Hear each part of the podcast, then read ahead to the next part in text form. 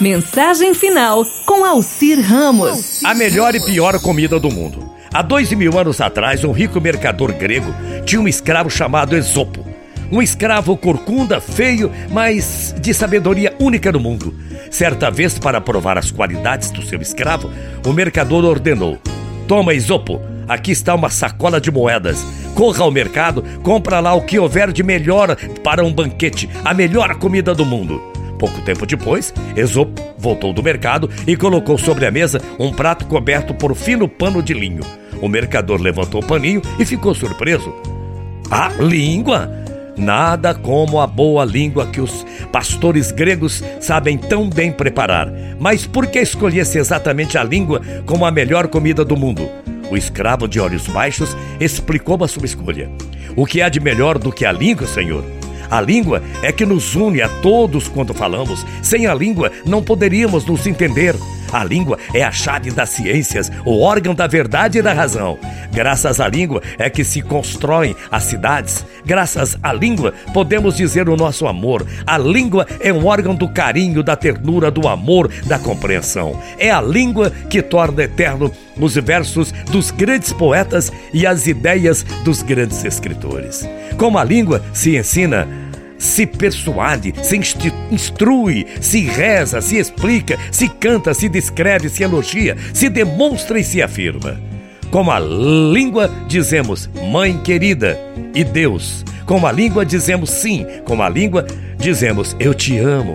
O que pode haver de melhor do que uma língua, Senhor?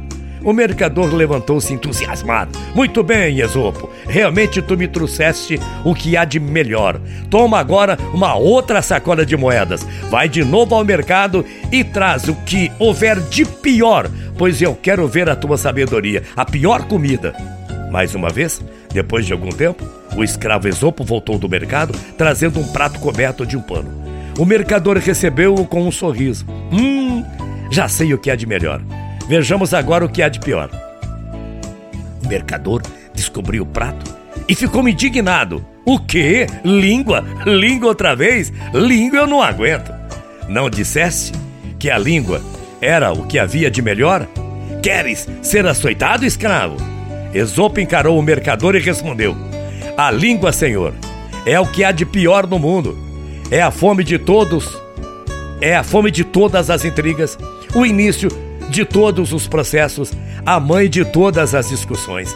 É a língua que separa a humanidade, que divide os povos. É a língua que usam os maus políticos quando querem nos enganar com suas falsas promessas. É a língua que usam os vigaristas quando querem trapacear. É a língua que é o órgão da mentira, da discórdia, dos desentendimentos, das guerras, da exploração.